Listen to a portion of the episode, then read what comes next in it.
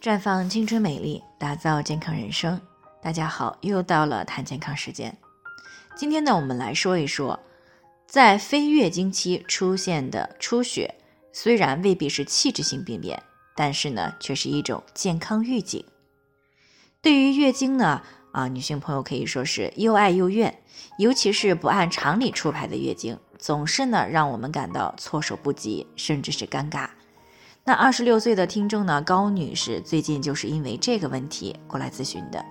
据她所述呢，上个月月经来了两次，第一次呢量比较多，大概呢结束了一个星期左右又来了一次，啊量很少，用护垫就可以了。她担心呢身体是不是出了什么问题，就赶忙过来咨询了。那从高女士两次出血的时间推断呢，这种情况呢，大多是因为排卵期的出血造成的。那不过并不是所有的非月经期的出血都是排卵期出血。那为了让大家遇到这种情况的时候呢，有一个初步的自诊，那在这里呢，给大家几个判断的依据。第一呢，就是出血量是不是达到啊，甚至是超过了正常的月经量。第二呢，出血的时间是不是比正常的月经时间还要长？第三呢，是不是在多次的性生活以后出血的？第四就是是不是最近几个月月经量才突然增大的？那如果这四种情况都没有，那么基本上呢是可以排除阴道、宫颈、子宫内膜以及卵巢病变的，大概率呢是排卵期出血了。但是只要有一种或者是几种情况都存在，那么就需要及时的去医院进行检查啊，以排除器质性的病变。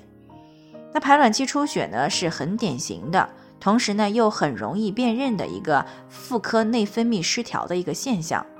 那大多数情况下呢，偶尔的排卵期出血可能是因为最近的过度劳累啊、节食、情绪不太稳定。或者呢，经常性的熬夜啊等这种情况透支了身体的健康，从而呢导致了雌激素水平偏低而造成的。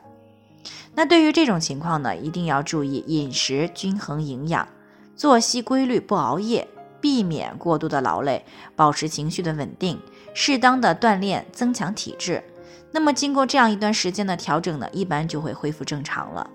但如果经常的出现排卵期出血，又排除了器质性的病变，那么这种情况呢，大多是因为严重的内分泌紊乱所导致的。那这个时候呢，应该要给予充分的重视，因为这不仅呢会影响着夫妻同房，对于备孕期的夫妻来说呢，还会因此而错过受孕的最佳时期，使怀孕呢变得更加困难。所以呢，遇到经常性排卵期出血。仅仅通过自己的调节生活、饮食、作息以及心理状态是不足以纠正过来的，必须要进行专业的干预调理，才能够逐渐的恢复正常。所以说呢，非月经期的出血虽然未必是一种器质性病变，但是呢，它却是一种健康的预警，那提示着我们需要注意自己的生活、饮食、作息和心理状态了。那如果我们对此呢置之不理，持续下去的话，就会引发更严重的健康问题。但是如果我们注意了，那么很快也就可以恢复正常，不会对身体呢造成太大的影响。